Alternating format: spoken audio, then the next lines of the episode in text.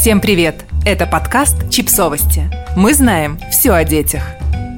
Как понять, что отношения разваливаются? Держите чек-лист, состоящий из тревожных звоночков, для тех, кто состоит в отношениях. Если вы заметили у себя что-то подобное, возможно, пришло время что-то поменять, переосмыслить или обратиться к специалисту.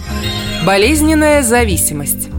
Когда один человек полностью зависит от другого – особенно в довольно молодом возрасте, зависит и финансово, и эмоционально. Как правило, это молодые девушки, которые не работают. У них нет детей, они целыми днями сидят дома, у них нет друзей или увлечений, кроме того, чтобы проводить время со своим партнером. Как правило, все заканчивается болезненным и некрасивым расставанием. В таких случаях мы пытаемся помочь таким людям завести друзей – присоединиться к какому-то сообществу, найти работу, сделать что-то, что поможет им повысить самооценку и реализоваться за пределами отношений. Удручающий контроль. Чрезмерный контроль.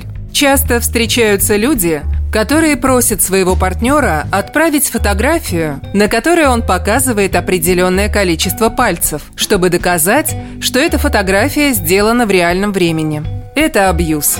Жертвы во имя детей. Мы сохраняем отношения ради детей. Это приводит к нездоровым установкам, из-за которых пара воспринимает своих детей как обузу и верит в то, что если они сохранят свои нездоровые отношения, у детей каким-то образом все будет хорошо.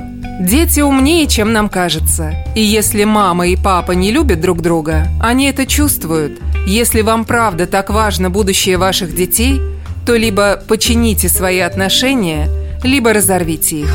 Полная независимость. Активная независимость друг от друга – это основной признак того, что брак пошел под откос. Как только партнеры делают все раздельно, например, берут кредит на машину или планируют поездки, даже не посоветовавшись друг с другом, эта пара уже обречена. Превращение мухи в слона. Постоянная, бессмысленная эскалация конфликтов – когда «я не думаю, что нам стоит покупать эту дорогую вещь», превращается в «ты меня не любишь». Это большая проблема. Не только любовь. Прочные и здоровые отношения строятся на двух очень важных качествах – доверии и уважении. Любовь не входит в этот список, потому что любовь не определяет прочные и здоровые отношения.